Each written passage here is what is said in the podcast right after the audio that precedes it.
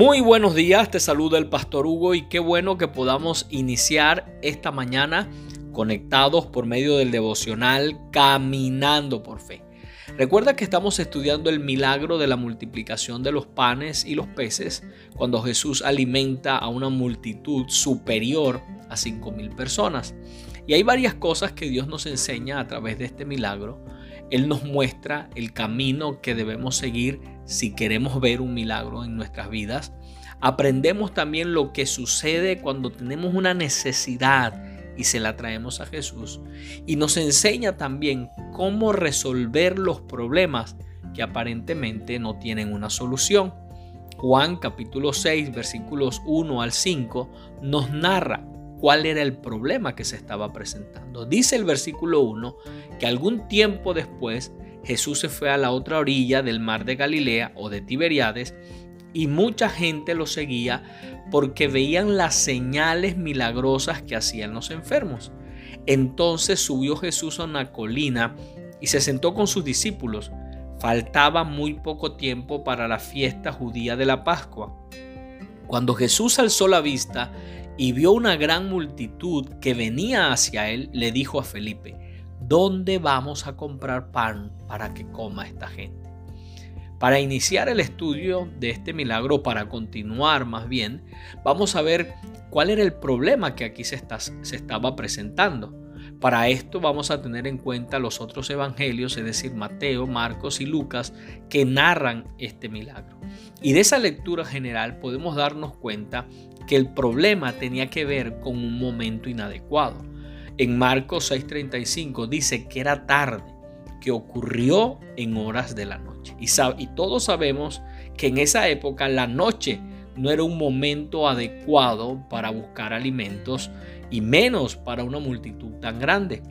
El problema también tenía que ver con el lugar. Mateo 14:15 nos hace saber que era un lugar apartado, es decir, era un lugar que no hacía nada fácil la tarea de buscar alimentos.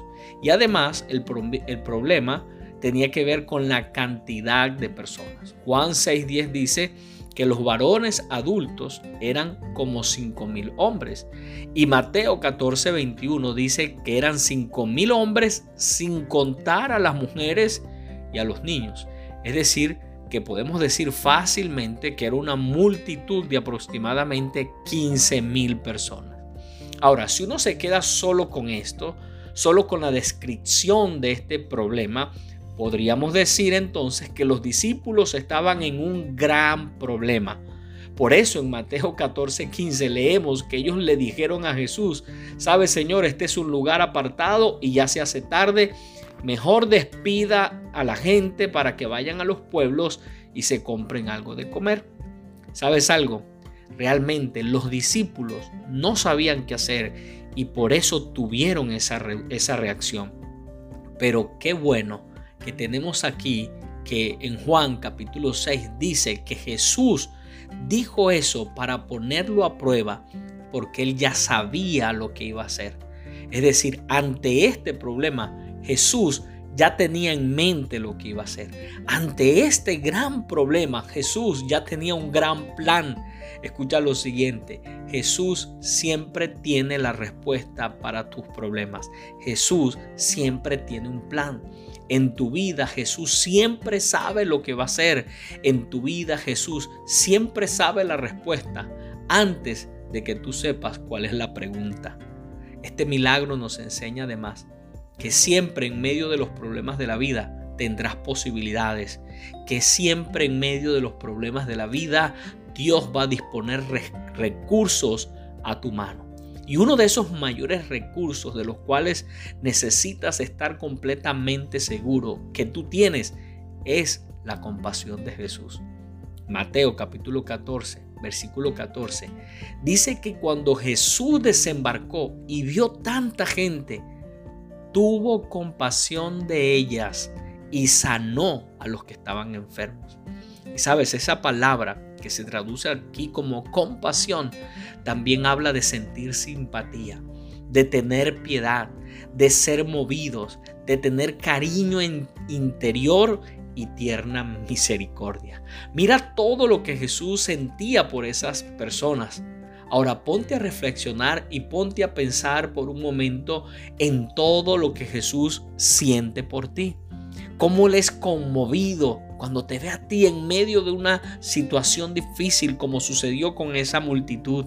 Y sabes, esa misma fuerza que lo movió a él a hacer un milagro es la misma fuerza que lo mueve hoy a favor tuyo y hace que él tenga compasión de ti cuando estás en medio de una crisis o en medio de un problema.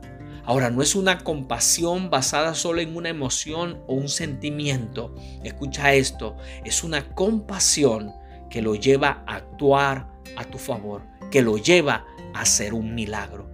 Por eso quiero animarte en este día para que sigas caminando por fe. Sigue avanzando, no te detengas por nada. Recuerda que Jesús sabe lo que está haciendo en tu vida. Recuerda que Jesús se compadece de ti cuando estás enfrentando una circunstancia difícil y eso hace que Él obre a tu favor.